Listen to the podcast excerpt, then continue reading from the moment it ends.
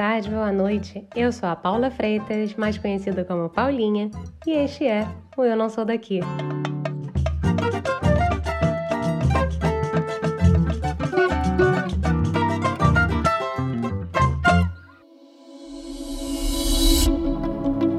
Lembra de Francisco Ferdinando?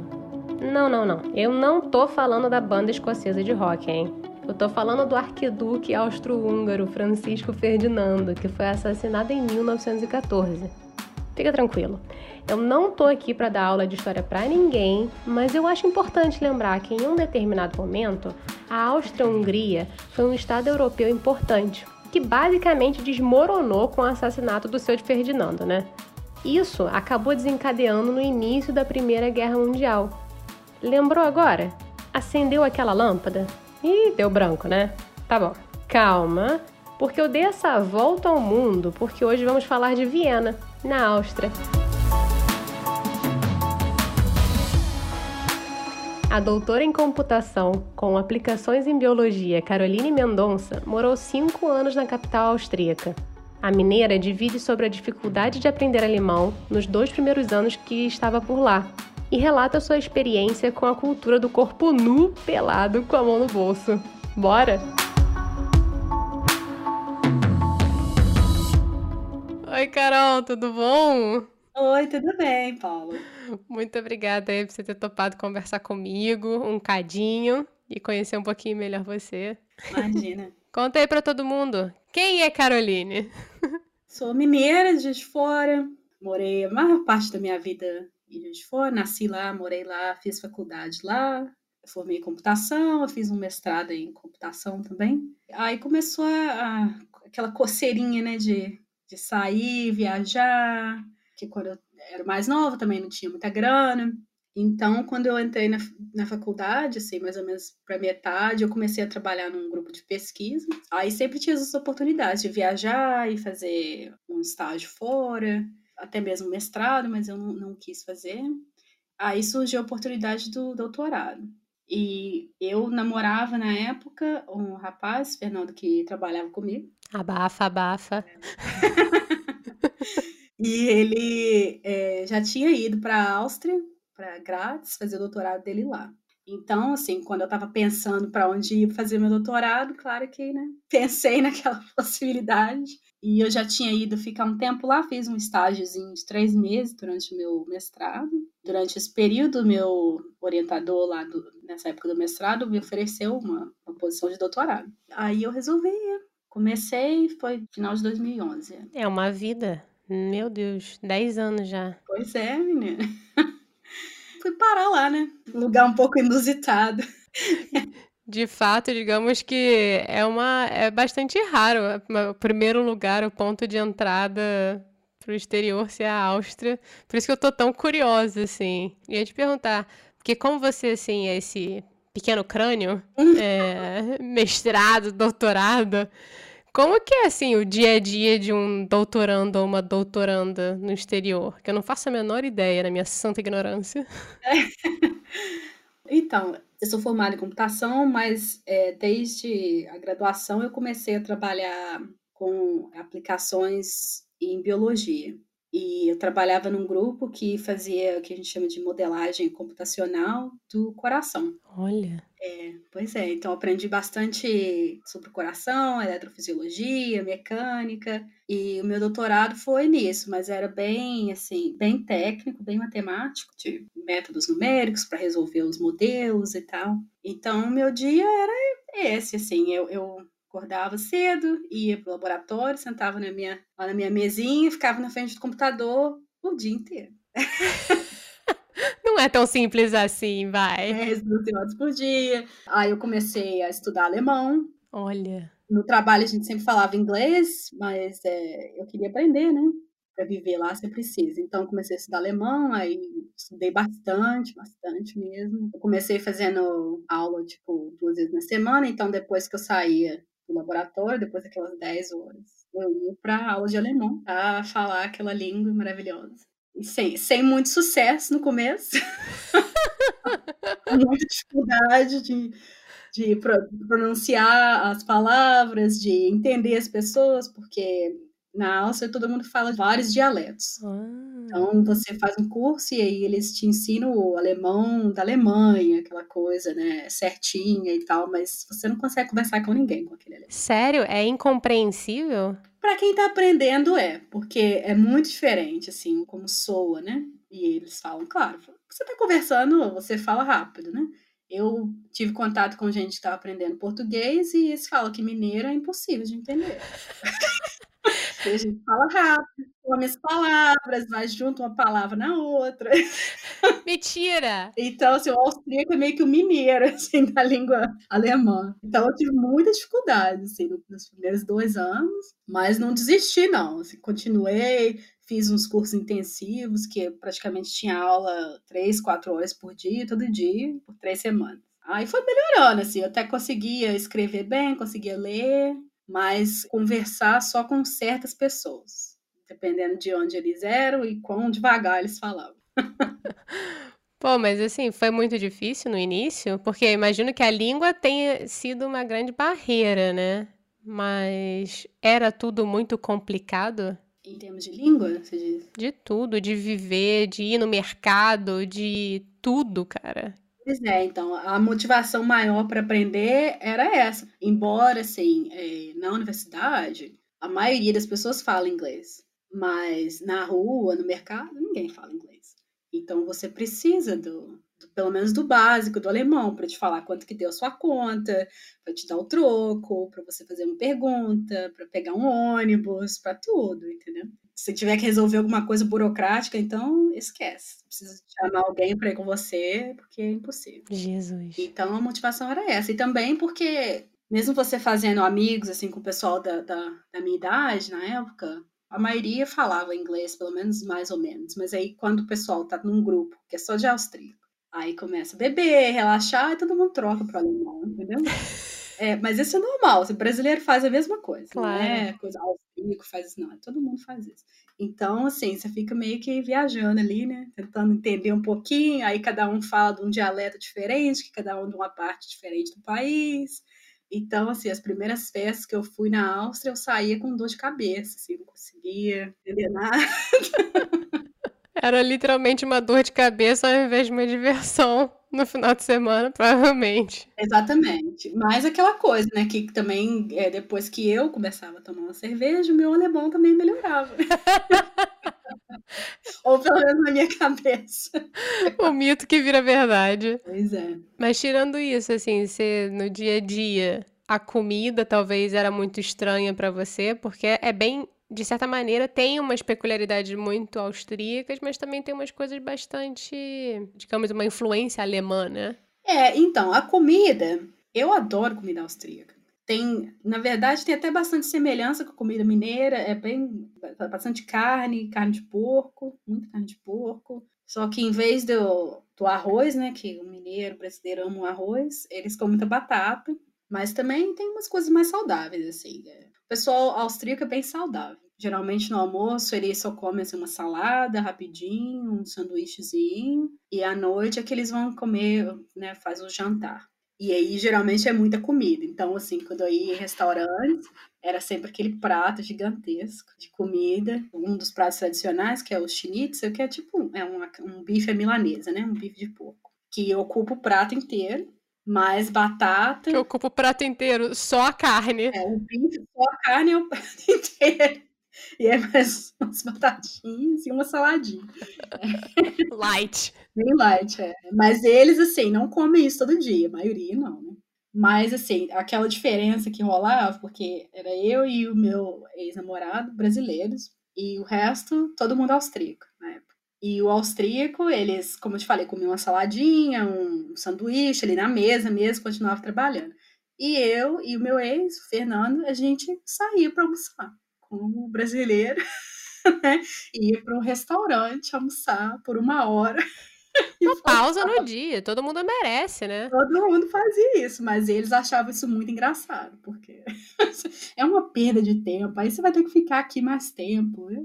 Mas é, eu, eu preciso daquela minha pausa ali do, do, dia. Eu ainda faço isso ainda. Hoje em dia eu faço menos tempo, mas eu ainda paro pelo menos uma meia hora. sai da frente do computador para comer, depois eu vou. Fundamental. Respirar um pouquinho, senão a gente fica doido. É, mas aqui o inglês também não faz isso. Né? Isso é coisa de brasileiro. Italiano também, porque eu trabalho com um monte de italiano agora e eles também ficam lá uma hora na cozinha comendo, depois tomam café.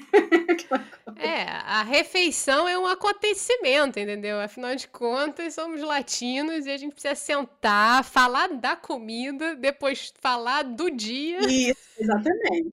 Não é só aquele combustível, né? Vou, vou ingerir uma coisa aqui para eu continuar trabalhando. É, pra gente é um, uma parte do dia. E assim, voltando lá para a Áustria, né? O que mais você aprendeu lá da cultura deles que você ficou assim intrigada, digamos, que você não conhecia antes de ir para lá? Olha, tem, tem várias peculiaridades. Assim. Começar com as coisas mais leves. Na universidade, por exemplo, o brasileiro é muito informal, né? Pelo menos assim, em Minas, a gente é, tudo é você, chama pelo primeiro nome, não tem essa coisa, assim. Na faculdade também, conversa com o professor, é você, cara, é tudo assim, né? Chama pra tomar cerveja. É desse jeito. Mas aí vai Caroline pro Instituto de Matemática da universidade e conversar com um dos professores que era para ser o meu co-orientador. Aí entro na sala dele, o nome dele é, é Gundolf Hase. E eu já cheguei, né? Tentei, tentei chamar de professor Hase, durou dois minutos. Passou dois minutos, já tava Gundo. Gugu, Gugu. E ele o tempo inteiro me chamando de Miss Mendonça Costa. e eu, assim, naquela coisa, tentando lembrar do professor, mas não, não saía de jeito nenhum. E aí, o meu orientador estava comigo e ele começou a rir, aí o orientador começou a rir também, e aí, tipo, tem jeito. Jesus do céu. E naquele, sim, aquele primeiro dia que eu fui na sala dele, já me deparei com uma outra parte da cultura, que é a cultura nudista. Na faculdade? Pois é. Ele tinha lá no, na sala dele esses calendários de mulheres nuas. Na sala dele da faculdade. Mas aí também é um pouco do machismo também, não? Olha, eu tive várias conversas sobre isso com as pessoas, e não, outras falavam que era um absurdo, outras falaram é porque ele, ele não era austríaco, na verdade, ele é da Alemanha do Leste, que é onde eles tinham mais, mais forte essa cultura do que eles chamam de cultura do corpo livre. Aí eles têm essa cultura do nudismo, da sauna, e sauna na Áustria é pelada. Como assim? Explica para mim. Ninguém usa biquíni na sauna, não pode usar biquíni na sauna. Mas essas saunas são mistas ou é tipo a sauna feminina e a sauna masculina? Não, mistas, todo mundo pelado. Que liberdade, gente. É, é muito liberdade. E ir pra sauna com o pessoal do trabalho também é normal. Tipo, ah, então, a gente tava debatendo essa, sei lá, esse novo projeto, e aí você olha lá pro, peito da mulher, é. pro pinto do homem, pra bunda do outro. Quem olha? Não. Você olha para os olhos da pessoa às vezes, às vezes dá uma escorregada, sim, mas é tudo muito natural. Estamos aqui numa sauna de 80 graus Celsius, estamos todos nus, mas estamos tendo uma, uma conversa normal. Gente, que genial! É, pois é. É uma maneira de desarmar até o ser humano, né? Porque você não vai, você tá zero protegido, você tá ali, você tá só o seu corpo. O que, que você vai. Você tem nem onde se esconder. Pois é, pois é. É de fato, digamos que mais tapa na cara contra a nossa cultura. Pois é, mas aí a gente também teve alguns debates sobre isso, porque a gente falava que no Brasil você não pode fazer essas coisas, não sei o quê. E eles falam, mas no carnaval, vocês estão tudo pelado. e é um negócio bem mais sexualizado do que aqui. Aqui não é um negócio sexualizado, é só um corpo natural, não tem nada disso. Aí a gente fala, não, mas então, no Brasil, você não fica pelado, você só pode ter biquínis muito pequenos. mas tem que tampar a coisa, né? E os mamilos. Não, mamilos não podem aparecer. Aí você começou a explicar, então, existe uma coisa chamada hipocrisia brasileira. É, é bem assim mesmo. E aí tem outra história engraçada. Esse meu orientador, o Gundo, ele foi ao Brasil algumas vezes. E uma das vezes que ele foi ao Brasil, ele foi convidado pelo meu orientador de graduação, mestrado, e o meu orientador, Rodrigo, levou ele para a praia no Rio de Janeiro, praia de Copacabana. Outra coisa que é muito natural na Áustria, na Alemanha, é você chega na praia e você se troca, né? Coloca o seu biquíni e tal, você tira sua roupa e coloca o seu biquíni.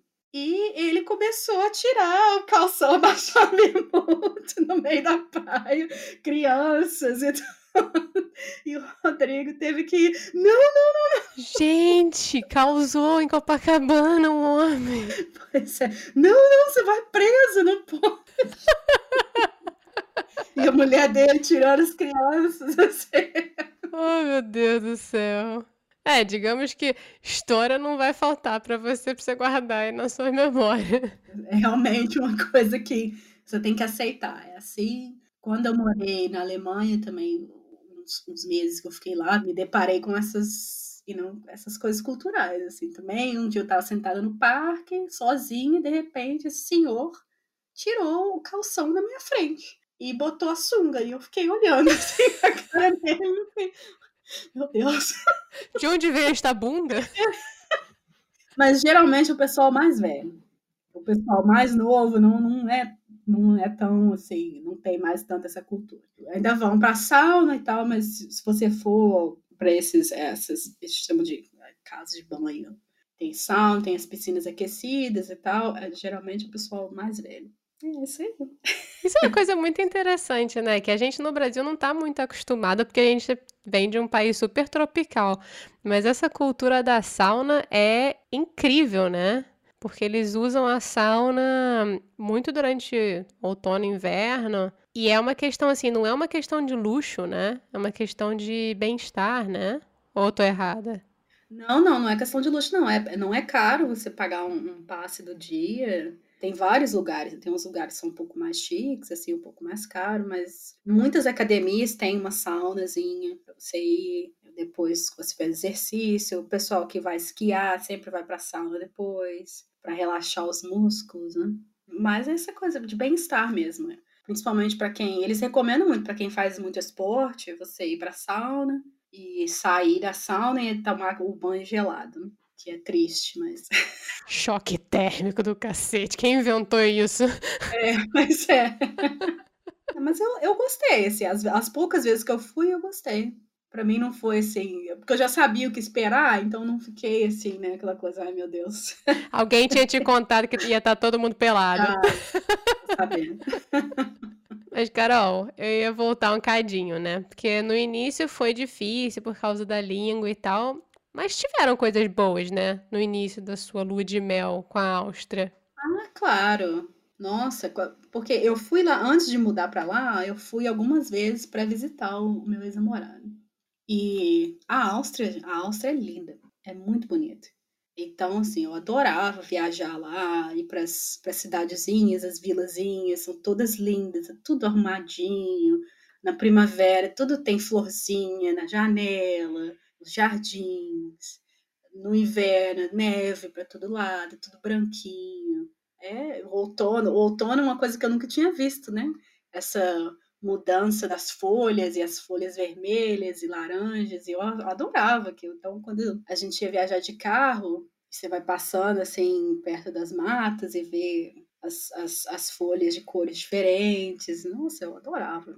E eu amava ir para a montanha. Eu comecei a fazer essas caminhadas, né? Hiking lá. Olha ela. Subir no, nos Alpes, no verão, no inverno fui algumas vezes também. Fui esquiar algumas vezes. Conseguiu esquiar? Mineira na neve? Olha, eu, eu tava indo bem. Aí a última vez que eu fui, eu caí, machuquei o joelho. Oh. Aí eu parei. Meu joelho nunca mais foi o mesmo. Falei, ah, isso não é coisa para brasileiro. eu também sou péssima. Eu já desisti. Tô muito velha para isso. Ah, minhas juntas não nasceram para isso, não foram criadas para aquele negócio. Então, toda vez que eu caí, eu falei, ah. aí a última vez que eu caí, eu falei, é, não, não, isso aí não fui mais. Mas assim, eu gostava muito de ir, não só pelo esqui sim, mas por, porque é muito gostoso você estar tá na montanha, no alto, principalmente quando o dia tá, tá bonito, assim, você tem aquele céu azul e tudo branco, né? dá uma sensação assim de paz. E aí tem os restaurantes lá para você comer banhas. ah, eles comem pão com banha também, pão com banha de porco. Gente! É muito gostoso. Derretido ou é quentinho? É quentinho, quentinho. É muito gostoso. Fiquei curiosa. Ficou muita coisa de porco, né? Muita linguiça, joelho de porco. Não é tão comum lá, mas come também. Vegetariano deve sofrer, né? Olha, os pratos tradicionais, sim. Embora eles tenham alguns que são vegetarianos. Mas é... Quando eu tava em Grátis, eu conheci muita gente que era vegetariana. Então, tem opção, assim. Menos mal. Não, você não passa fome, não. Mas é, realmente, as coisas tradicionais geralmente são bem carnívoras. mas assim, é, falando de uma coisa não tão legal, né? A Áustria, nesse, digamos, nessa onda europeia, mundial, um cadinho mais conservadora, teve uma inclinação, né, para, digamos que ficou mais radicalizada, mais polarizada. Você chegou a passar por alguma coisa que você viu lá nesse período de transição política ou não muito? Olha, eu eu não vivi muito porque tava, quando começou assim, ficar pior, eu já estava indo embora. Mas assim, no, no último ano que eu estava lá, as coisas realmente começaram a mudar, assim, vários, vários amigos meus relataram que começaram a ouvir mais comentários no, no ônibus, no trem, é, reclamando de estrangeiro. Mas para eles diretamente? Ou... Sim, comentando com a pessoa que estava com eles, mas claro que né, você sabe que é você, porque não tem muita gente não branca na Áustria, né? Então, isso era uma coisa que para mim, assim, era. Depois eu meio que acostumei, mas no começo me afetou muito, porque todo lugar que eu entrava era assim, todo mundo olhava para mim, né? Porque eu sou, obviamente, latino, cabelo cacheado, pele morena.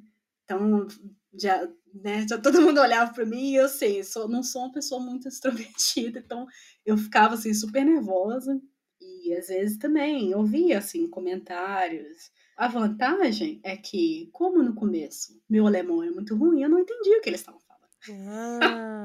Mas assim, alguns amigos chegaram a falar assim, é, ou tipo, ah, sai de perto, não, não, senta do lado dessa pessoa, vamos sair daqui, porque tava falando alguma coisa, tipo. É, infelizmente, muitas pessoas, não muitas, acho que ainda acho que é exceção, é, principalmente o pessoal mais velho, tem essa imagem da mulher latina, que tem em vários lugares da Europa, né? De ser é, puta mesmo, né? Desculpa a palavra. Uhum. Mas então eu percebi isso bastante, tanto na Áustria quanto na Alemanha. É, e era um dos motivos que eu não ia, por exemplo, em bares é, latinos, porque você ia para dançar, né? Eu gosto, gosto de dançar, e mas aí tinha um monte de austríaco que a gente chamava que eram os caçadores de latinas, né? Olha. Então eles vinham assim com muita falta de respeito. É, então assim, eu, eu parei de ir. Muitas amigas minhas brasileiras tal iam porque gostavam muito mais de dançar do que eu, então elas iam assim mesmo. Eu parei de ir porque eu, não, eu falei, eu vou acabar arrumando briga aqui porque eu não tenho paciência. Claro. É, então tem esse lado mesmo, assim. Mas eu, eu ainda acho, eu não sofri tanto, não. Teve amigas minhas que sofreram mais. Qual foi, tipo, um caso que te marcou muito, assim, que você falou, não, aqui não, aqui não dá, aqui não é um lugar para mim? Não foi tanto isso é, de achar que é brasileira, né? Foi mais é, a cultura deles de trabalho mesmo. Porque a gente que é brasileiro não é um, um povo muito direto, assim, principalmente mineiro também não é muito direto.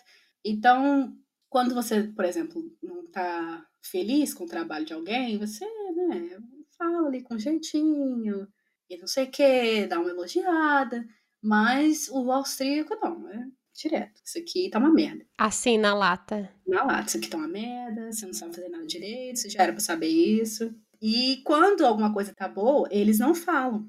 E isso era uma coisa assim que eu demorei muito para entender. Então, eu acho, porque eu sempre recebia só o comentário negativo, então eu achava que tudo que eu fazia era horrível.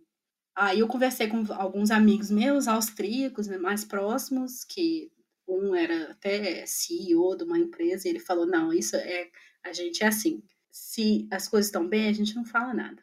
Se ninguém fala nada com você, é porque tá tudo certo.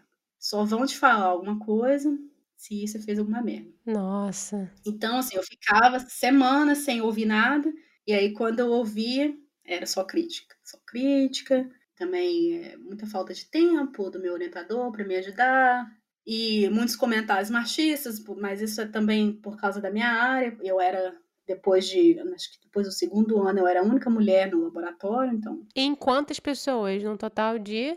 Umas oito, eu acho. Uma mulher e, e sete homens. É, eu acho que era por aí. É. Então, assim, piadinha, sabe? De que. Ah, uma vez meu, meu orientador chegou a falar uma coisa que essas meninas não são, não são tão boas de, de programação, sempre precisam de ajuda.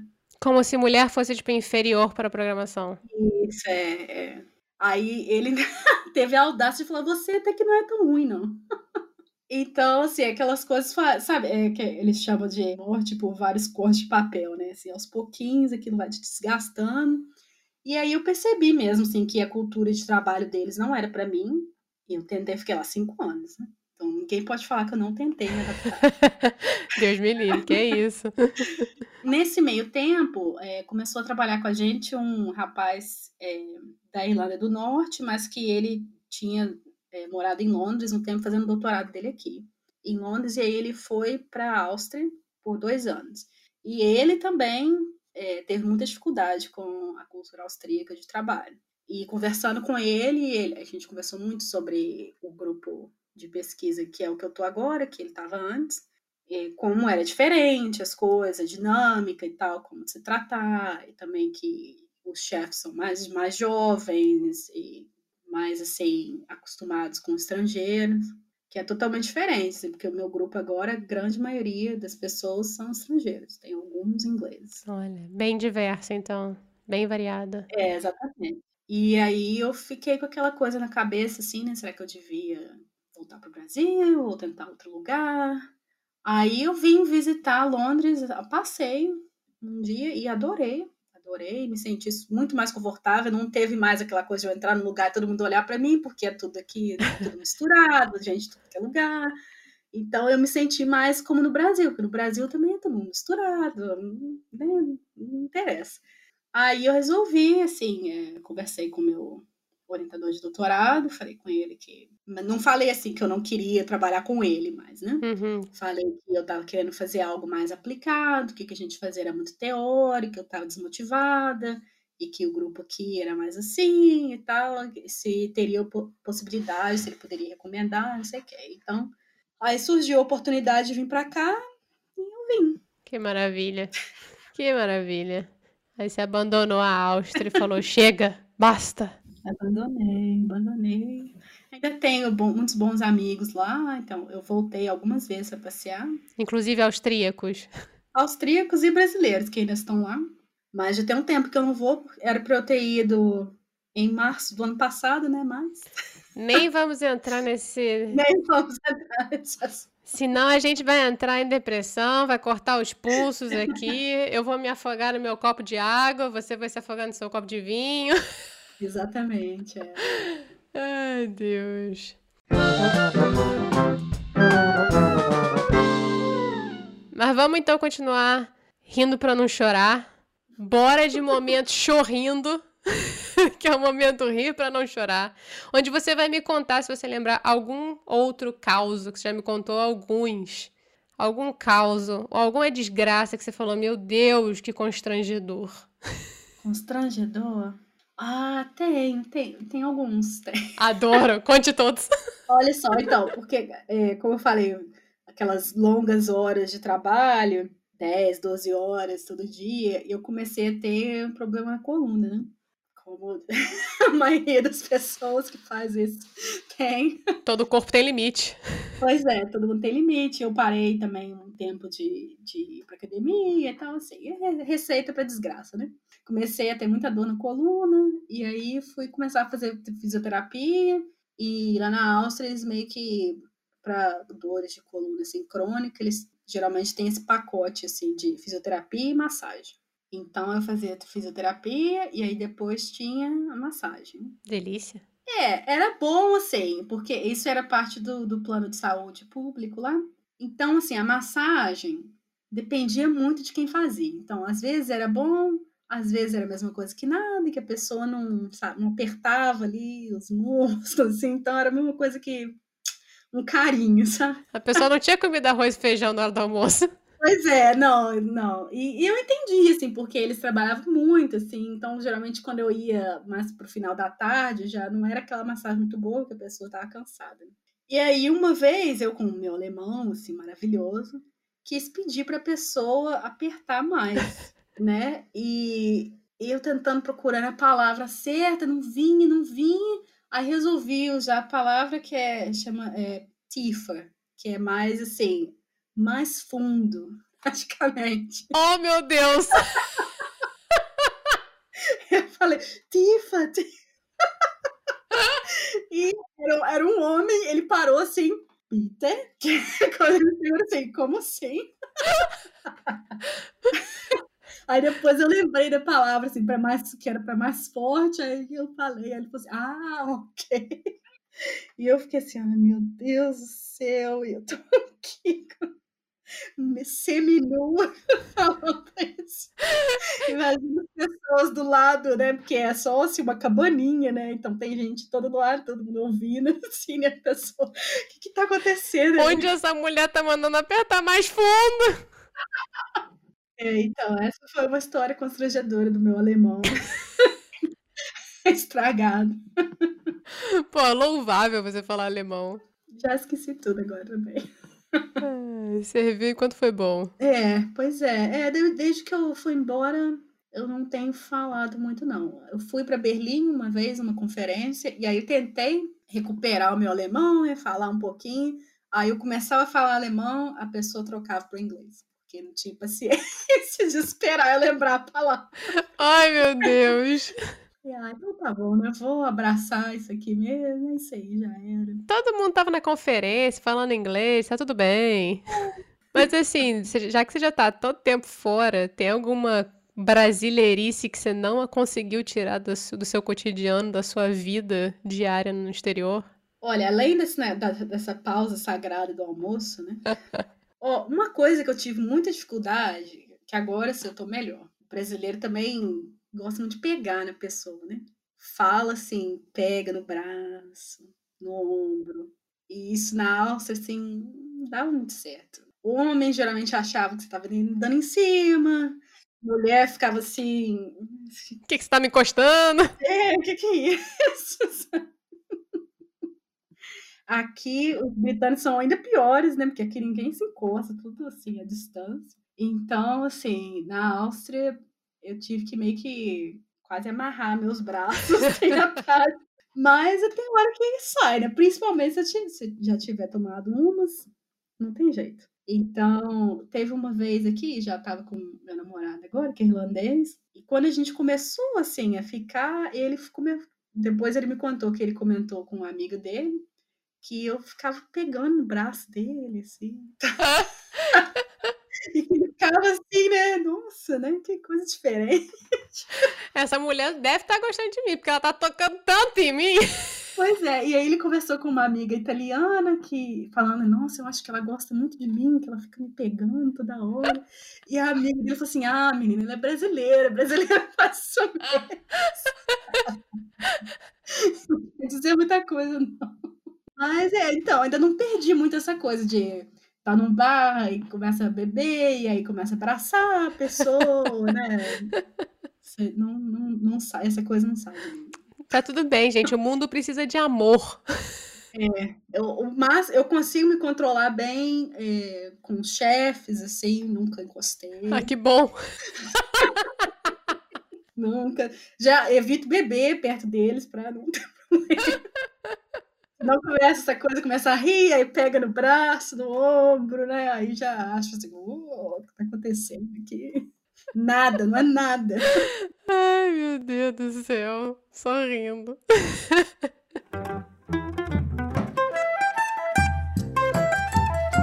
Mas vamos, Carol, bora de momento bate-volta ou momento Marília Gabriela. É um momento rapidinho, onde eu vou falar uma palavra ou eu vou falar, fazer uma pergunta e você tem que responder a primeira coisa que vier na tua cabeça. Ah, ih, tá bom. Vamos lá então. Então bora. Uma alegria. Comida. Torta sáquer ou brigadeiro? Brigadeiro. Um pedido? É, viagem. Mozart ou Ludmilla? Mozart. Um lugar? É, Viena. HTML ou Java? Java. Uma estação do ano? Outono. Cafés austríacos ou boteco? Boteco. Concordo plenamente. E qual foi, assim, o lugar ou coisa mais inusitada que você descobriu nos seus anos de Áustria? Aquele lugar que ficou no teu coraçãozinho. Ah, tem uma vilazinha na Áustria que chama Hallstatt, que tem até uma cópia. Os chineses copiaram a vila, fizeram uma réplica da vila lá, que é muito bonitinha, assim. Parece que é de cinema mesmo, assim. Um lago, montanhas, tudo bonitinho. É. Que lindo. Nossa, depois tem que me escrever isso aí pra gente, é, pra gente poder dar a dica. Tá bom. Pra terminar, Carol, vamos de momento modo avião, onde a gente dá aquela dica de alguma coisa que você tenha escutado, ouvido, visto, lido, qualquer coisa que você queira recomendar aí pra galera. Pra quem for pra Áustria? Pode ser pra quem for pra Áustria, pra quem. alguma coisa que você esteja vendo no momento. Olha, é, eu gosto muito assim de natureza, então para quem for para a Áustria ou aqui para a Inglaterra, é, ir para as vilas, é, fazer caminhadas nas montanhas, nos morros, nas, nas florestas, que para mim, assim, aqui, mesmo com essa situação horrorosa, tem me ajudado muito. E na Áustria também era algo que eu adorava fazer, embora não fiz tanto, porque por vários motivos de trabalho e então, mas que era muito gostoso, assim, você sair da cidade e simplesmente ir nas vilazinhas, geralmente tem a comida maravilhosa, o pessoal é simpático, você tem aquelas paisagens lindas, né? Então, quem, quem for visitar, eu recomendo sair das cidades um pouco. Tem que visitar, né? Primeira vez você vai ver. Com certeza. Mas se, se der tempo, vai, vai para fora, porque tem, tem muita coisa boa também. E Carol, tem uma coisa que você tenha visto aí recentemente ou lido recentemente que você queira recomendar para essa galera que está precisando de distração nesse momento em casa? Em casa? Olha, eu tenho assistido muita série, né? Mas pra ser sincera, eu não tenho gostado de nada muito, não. Assim, tô meio saco cheio de televisão. não aguento mais. É, mas acho que foi semana passada eu e meu namorado assistimos essa série que tá no Amazon Prime, chama The Night Of. É, a história é meio que um rapaz, ele sai com uma menina que ele acabou de conhecer e eles usam drogas e tal, bebem, e ele desmaia, né? E acorda, a menina foi assassinada. Assim. Aquela, aquela, né? Oh, meu Deus, fui eu. e aí, são, acho que são oito episódios, não sei. É bem, é bem interessante a, a série. Foi, uma das poucas que ultimamente a gente falou assim, não, não, vamos assistir mais um, vamos assistir mais um. É uma série legal pra caramba, eu já vi já. É bem legal, é bem legal. E fala assim de muito. Tem muita essa história de preconceito, né? E de achar que é, mas não é. Carol, muito obrigada. Muito obrigada mesmo pelas suas experiências. Obrigada você pela oportunidade aí de falar besteira. falar dos austríacos pelados. A gente tinha que botar foto, né? Tinha que ser as imagens deles pelados nas saunas. É, cuidado, ó. Quem for para a Áustria, se for visitar um lago, rios, parques, cuidado. Tem gente pelada. E não é porque o lago é nudista. Não necessariamente. muito, muito, muito obrigada, Carol. Um beijo grande, viu? Ah, beijo.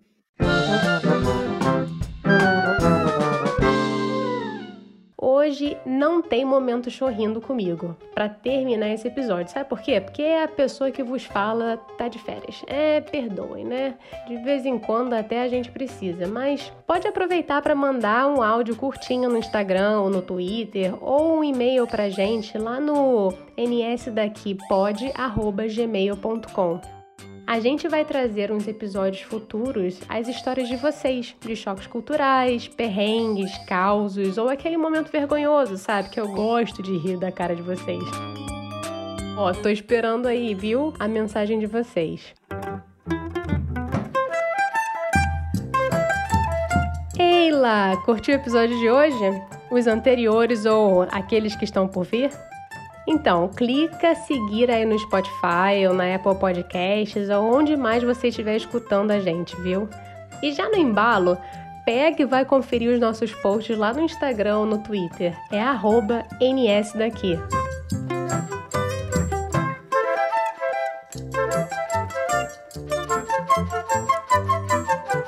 O Eu Não Sou Daqui foi apresentado por Paula Freitas, editado pela Stephanie Debi, design gráfico da Gabriela Altran e consultoria do João Freitas.